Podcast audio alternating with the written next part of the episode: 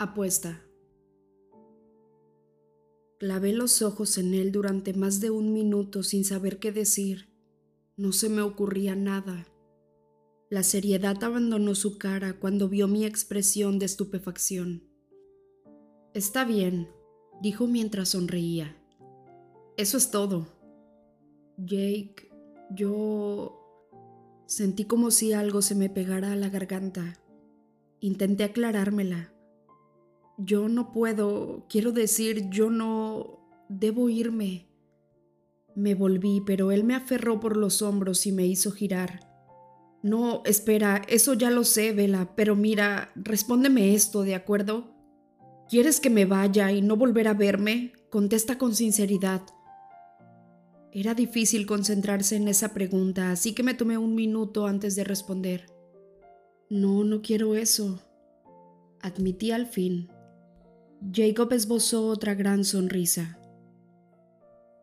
Pero yo no te quiero cerca de mí por la misma razón que tú a mí, objeté. En tal caso, dime exactamente por qué me quieres a tu alrededor. Lo pensé con cuidado. Te extraño cuando no estás, cuando tú eres feliz, puntualicé. Me haces feliz, pero podría decir lo mismo de Charlie. Eres como de la familia y te quiero, pero no estoy enamorada de ti. Él asintió sin inmutarse. Pero deseas que no me vaya de tu vida. Así es. Suspiré. Era inmune al desaliento. Entonces me quedaré por ahí. Lo tuyo es masoquismo, refunfuñé. Sí. Acarició mi mejilla derecha con las yemas de los dedos. Aparté su mano de un manotazo. ¿Crees que podrías comportarte por lo menos un poquito mejor? Pregunté irritada. No, tú decides, Vela. Puedes tenerme como soy, con mi mala conducta incluida, o nada. Lo miré fijamente, frustrada. Eres mezquino. Y tú también. Eso me detuvo un poco y retrocedí un paso sin querer. Él tenía razón. Si yo no fuera mezquina ni egoísta, le diría que no quería que fuéramos amigos y que se alejara. Me equivocaba al intentar mantener la amistad cuando eso iba a herirlo. No sabía qué hacía allí, pero de pronto estuve segura de que mi presencia no era conveniente. Tienes razón, susurré. Él se rió. Te perdono, intenta no enfadarte mucho conmigo. En los últimos tiempos he decidido que no voy a tirar la toalla. Lo cierto es que esto de las causas perdidas tiene algo irresistible. Jacob, lo amo.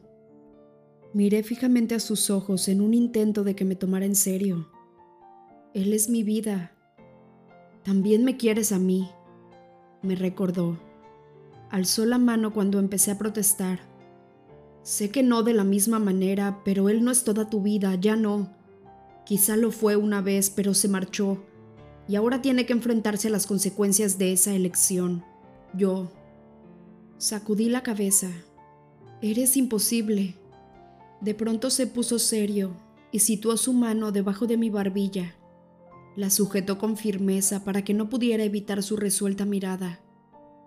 Estaré aquí luchando por ti hasta que tu corazón deje de latir, Vela, me aseguró. No olvides que tienes otras opciones pero yo no las quiero. Disentí mientras procuraba sin éxito alguno liberar mi barbilla. Y los latidos de mi corazón están contados, Jacob. El tiempo casi se ha acabado. Entornó los ojos. Razón de más para luchar y luchar duro ahora que aún puedo, susurró. Todavía sostuvo con fuerza mi mentón.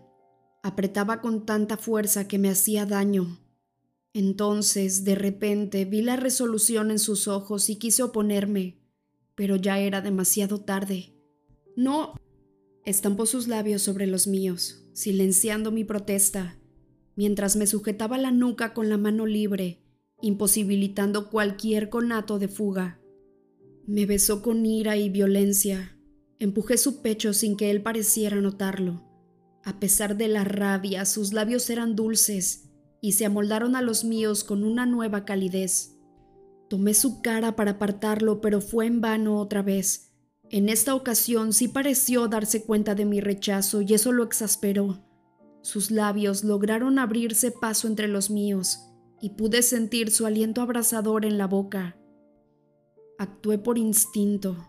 Dejé caer los brazos a los costados y me quedé inmóvil, con los ojos abiertos, sin luchar ni sentir, esperando que se detuviera. Funcionó. Se esfumó la cólera y él se echó hacia atrás para mirarme. Presionó dulcemente sus labios contra los míos de nuevo. Una, dos, tres veces. Fingí ser una estatua y esperé. Al final soltó mi rostro y se alejó. ¿Ya terminaste? Le pregunté con voz inexpresiva. Sí. Suspiró y cerró los ojos. Eché el brazo hacia atrás y tomé impulso para propinarle un puñetazo en la boca con toda la fuerza de la que era capaz. Se oyó un crujido. ¡Ay, ay, ay! Aullé mientras saltaba como loca con la mano pegada al pecho. Estaba segura de que me la había roto. Jacob me miró atónito. ¿Estás bien?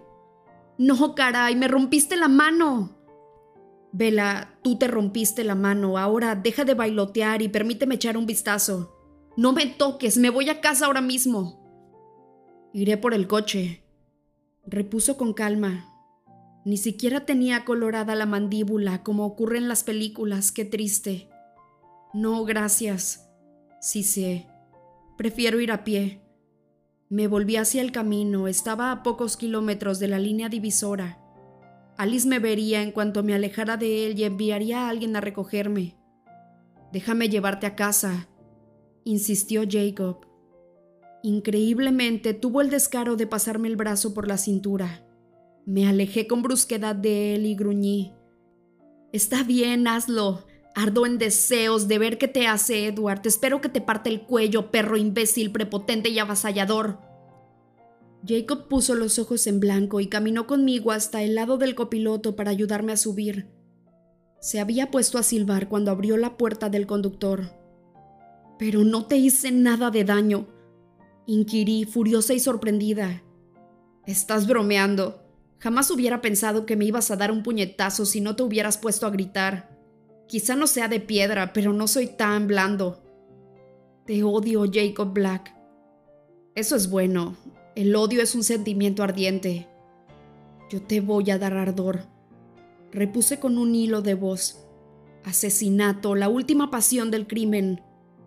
Vamos, vamos, contestó todo jubiloso y como si estuviera a punto de ponerse a silbar de nuevo. Debe haber sido mejor que besar a una piedra. Ni a eso se ha parecido. Repuse con frialdad.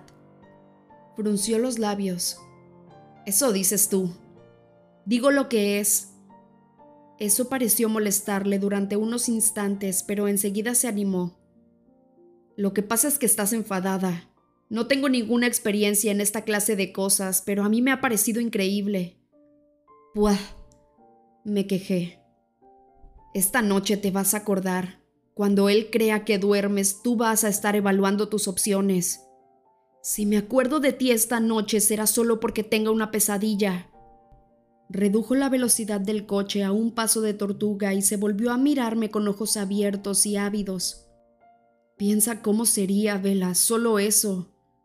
Me instó con voz dulce y entusiasta. No tendrías que cambiar en nada por mi causa. Sabes que a Charlie le haría feliz que me eligieras a mí. Y yo podría protegerte también como tu vampiro, quizá incluso mejor.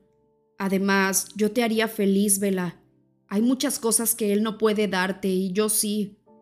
Apuesto a que él ni siquiera puede besar igual que yo por miedo a herirte, y yo nunca, nunca lo haría, Vela. Alcé mi mano rota. Él suspiró. Eso no es culpa mía, deberías haberlo sabido.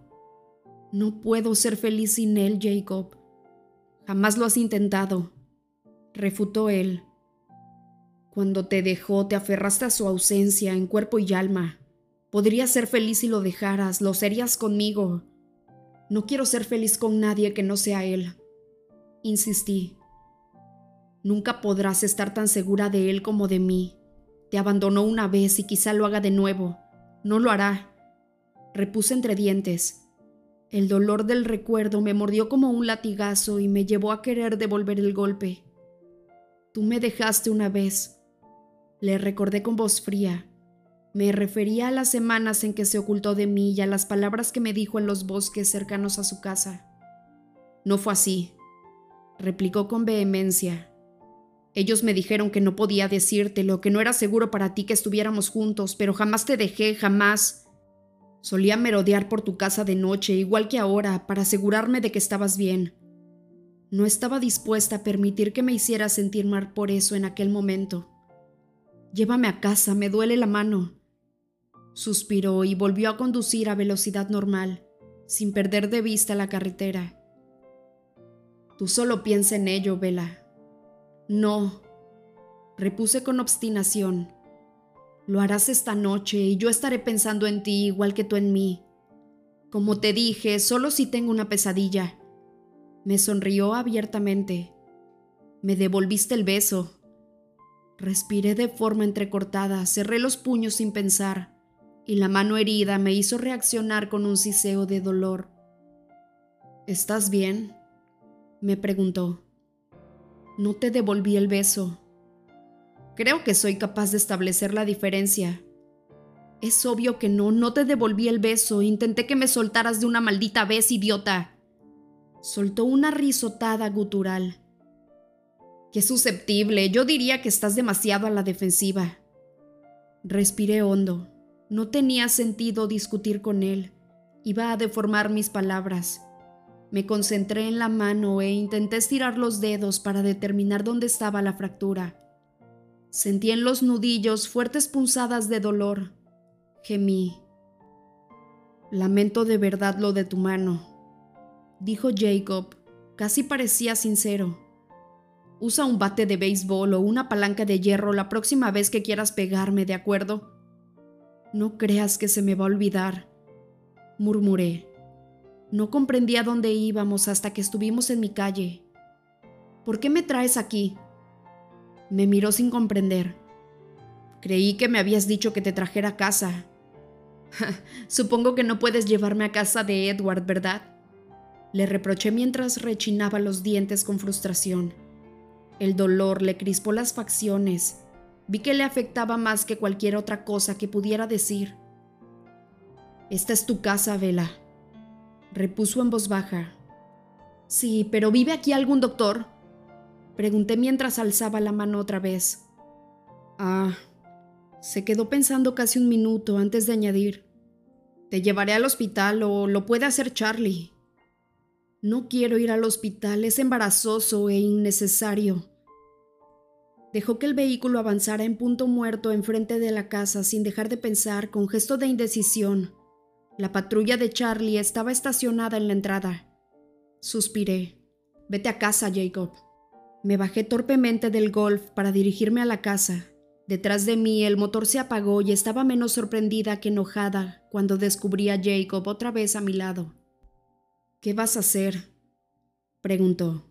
Ponerme un poco de hielo en la mano, Telefonear a Edward para que venga a recogerme y me lleve a casa de Carlyle para que me cure la mano. Luego, si sigues aquí, iré a buscar una palanca. No contestó. Abrió la puerta de la entrada y la mantuvo abierta para permitirme pasar.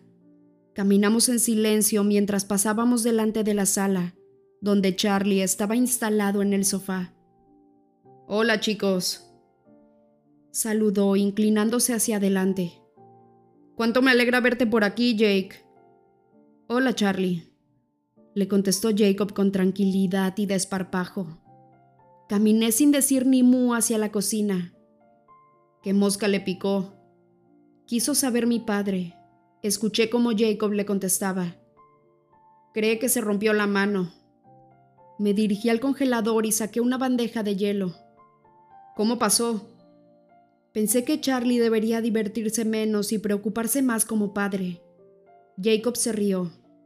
Me pegó. Charlie también se carcajeó. Torcí el gesto mientras golpeaba la bandeja contra el borde del fregadero. Los cubitos de hielo se desparramaron dentro de la pila. Agarré un puñado con la mano sana. Los puse sobre la barra y los envolví con un trapo de cocina. ¿Por qué te pegó?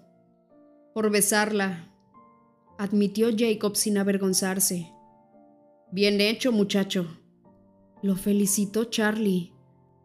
Apreté los dientes, me dirigí al teléfono fijo y llamé al celular de Edward. Vela. Respondió a la primera llamada. Parecía más que aliviado, estaba encantado. Oí de fondo el motor del Volvo, lo cual significaba que ya estaba en el coche, genial. Dejaste aquí el teléfono, lo siento. ¿Jacob te llevó a casa? Sí, refunfuñé. ¿Puedes venir a buscarme, por favor? Voy en camino, respondió él de inmediato. ¿Qué ocurre? Quiero que Carlyle me examine la mano, creo que me la rompí. Se hizo el silencio en la habitación contigua. Me pregunté cuánto tardaría Jacob en salir por pies. Sonreí torvamente al imaginar su inquietud. ¿Qué sucedió? inquirió Edward con voz apagada. Le pegué a Jacob, admití. Bien, dijo Edward con voz siniestra, aunque lamento que te hayas hecho daño. Solté una risotada. Él sonaba tan complacido como lo había estado Charlie hacía unos instantes. Desearía haberle causado algún daño. Suspiré frustrada. No le hice ni una pizca. Eso tiene arreglo, sugirió. Esperaba que contestaras eso. Hubo una leve pausa y él, ahora con más precaución, continuó. No es propio de ti, ¿qué te hizo? Me besó. Gruñí. Al otro lado de la línea solo se oyó el sonido de un motor al acelerar. Charlie volvió a hablar en la otra habitación Quizá deberías irte, Jake, sugirió. Creo que voy a quedarme aquí si no te importa. Allá tú, murmuró mi padre. Finalmente, Edward habló de nuevo. ¿Sigue ahí ese perro? Sí. Estoy dando vuelta en la esquina. Anunció amenazador y colgó. Escuché el sonido de su coche acelerando por la carretera mientras colgaba el teléfono, sonriente. Los frenos chirriaron cuando de pronto se detuvo delante de la casa. Fui hacia la puerta. ¿Cómo está tu mano? Preguntó Charlie cuando pasé por delante. Parecía muy violento, pero Jacob, acomodado a su lado en el sofá, se hallaba muy a gusto. Levanté el paquete de hielo para mostrárselo. Se está hinchando, Quizá deberías elegir rivales de tu tamaño, sugirió mi padre. Quizá, admití. Me acerqué para abrir la puerta. Edward me estaba esperando. Déjame ver, murmuró. Examinó mi mano con tanta delicadeza y cuidado que no me causó daño alguno. Tenía las manos tan frías como el hielo, y mi piel agradecía ese tacto gélido. Me parece que tienes razón en lo de la fractura, comentó. Estoy orgulloso de ti. Debes haber pegado con mucha fuerza. Con el alma, pero eso no parece haber bastado. Suspiré. Me besó la mano con suavidad. Yo me encargaré, prometió. Jacob, llamó Edward con voz sosegada y tranquila. Vamos, vamos, avisó Charlie, a quien oí levantarse del sofá. Jacob llegó antes al vestíbulo y mucho más silenciosamente, pero Charlie no se quedó atrás, y lo hizo con expresión atenta y ansiosa. No quiero ninguna pelea, ¿entendido? Habló mirando solo a Edward. Puedo ponerme la placa si eso consigue hacer que mi petición sea más oficial. Eso no va a ser necesario, replicó Edward con tono contenido, ¿Por qué no me arrestas, papá? Sugerí. Soy yo la que anda dando puñetazos. Charlie enarcó la ceja. ¿Quieres presentar cargos, Jake? No. Jacob esbozó una ancha sonrisa. Era incorregible. Ya me la cobraré en otro momento. Edward hizo una mueca. ¿En qué lugar de tu cuarto tienes el bate de béisbol, papá? Voy a tomarlo prestado un minuto. Charlie me miró sin alterarse. Basta, Vela. Vamos a ver a Carlyle para que le eche un vistazo a tu mano antes de que acabes en el calabozo, dijo Edward.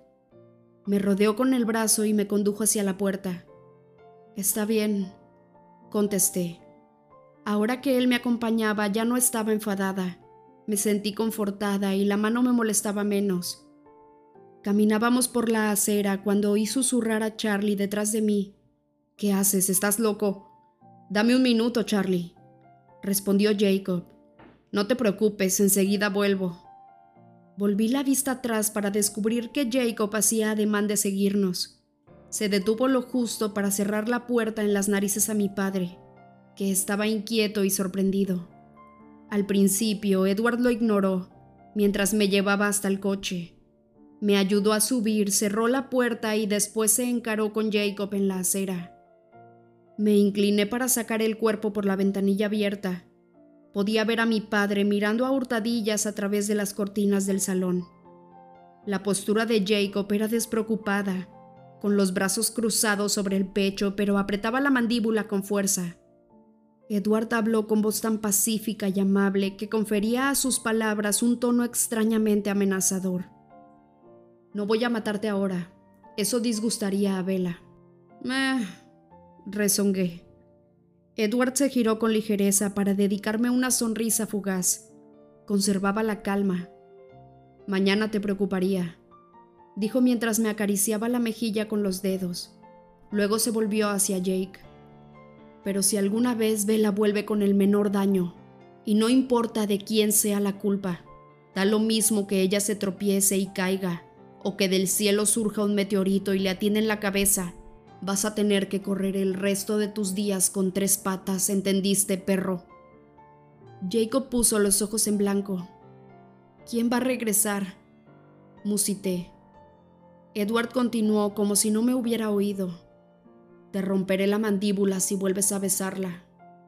Prometió con voz suave, aterciopelada y muy seria. ¿Y qué pasa si es ella quien quiere besarme? Inquirió Jacob arrastrando las palabras con tono arrogante. ¡Ja! bufé. En tal caso, si eso es lo que quiere, no objetaré nada. Edward se encogió de hombros imperturbable. Quizá convendría que esperaras a que ella lo dijera en vez de confiar en tu interpretación del lenguaje corporal. Pero allá tú es tu cara.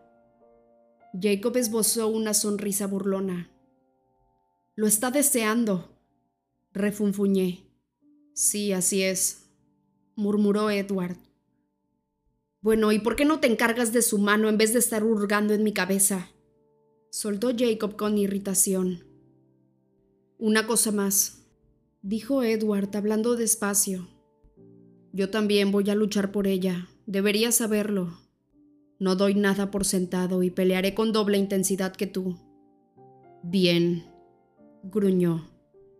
No es bueno apalear a alguien que se echa a dormir en sus laureles. Ella es mía, afirmó Edward en voz baja, repentinamente sombría, no tan contenida como antes. Y no dije que fuera a jugar limpio. Yo tampoco. Mucha suerte. Jacob asintió. Sí, tal vez gane el mejor hombre. Eso suena bien, cachorrito. Jacob hizo una mueca durante unos instantes, pero enseguida recompuso el gesto y se inclinó, esquivando a Edward para sonreírme. Yo le devolví una mirada llena de ira. Espero que se mejore pronto tu mano.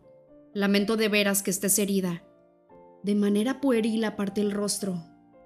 No volví a alzar la mirada mientras Edward daba vuelta al coche y subía por el lado del conductor por lo que no supe si Jacob volvía a casa o continuaba allí plantado, mirándome.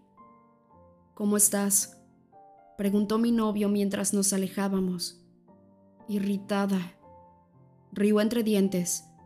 Me refería a la mano. Me encogí de hombros. La he tenido peor. Cierto, admitió y frunció el ceño. Edward rodeó la casa para entrar en el garage donde estaban Emmet y Rosalie, cuyas piernas perfectas, inconfundibles a pesar de estar oculta por pantalones de mezclilla, sobresalían debajo del enorme jeep de Emmet. Él se sentaba a su lado con un brazo extendido bajo el coche para orientarlo hacia ella. Necesité un momento para comprender que él desempeñaba las funciones de un gato hidráulico. Emmet nos observó con curiosidad cuando Edward me ayudó a bajar del coche con mucho cuidado y concentró la mirada en la mano que yo acunaba contra el pecho. Esbozó una gran sonrisa. ¿Te volviste a caer, Vela? Lo fulminé con la mirada. No, Emmet, le di un puñetazo en la cara a un hombre lobo. El interpelado parpadeó y luego estalló en una sonora carcajada. Edward me guió, pero cuando pasamos al lado de ambos, Rosalie habló desde debajo del vehículo. Jasper va a ganar la apuesta, anunció con petulancia. La risa de Emmet cesó en el acto y me estudió con ojos calculadores. ¿Qué apuesta? Quise saber mientras me detenía. Deja que te lleve con Carlyle. Me instó Edward mientras clavaba los ojos en Emmet y sacudía la cabeza imperceptiblemente. ¿Qué apuesta? Inquirí mientras me encaraba con Edward. Gracias, Rosalie. Murmuró mientras me sujetaba con más fuerza alrededor de la cintura y me conducía hacia la casa.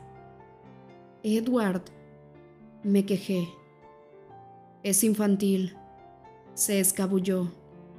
Emmet y Jasper siempre están apostando. Emmet me lo dirá. Intenté darme la vuelta, pero me sujetó con brazo de hierro. Suspiré. Han apostado sobre el número de veces que meterás la pata a lo largo del primer año. Vaya. Hice un mohín que intentó ocultar mi repentino pánico al comprender el significado de la apuesta. ¿Han apostado para ver a cuántas personas voy a matar? Sí, admitió él a regañadientes. Rosalie cree que tu temperamento da más posibilidades a Jasper. Me sentí un poco mejor. Jasper apuesta fuerte.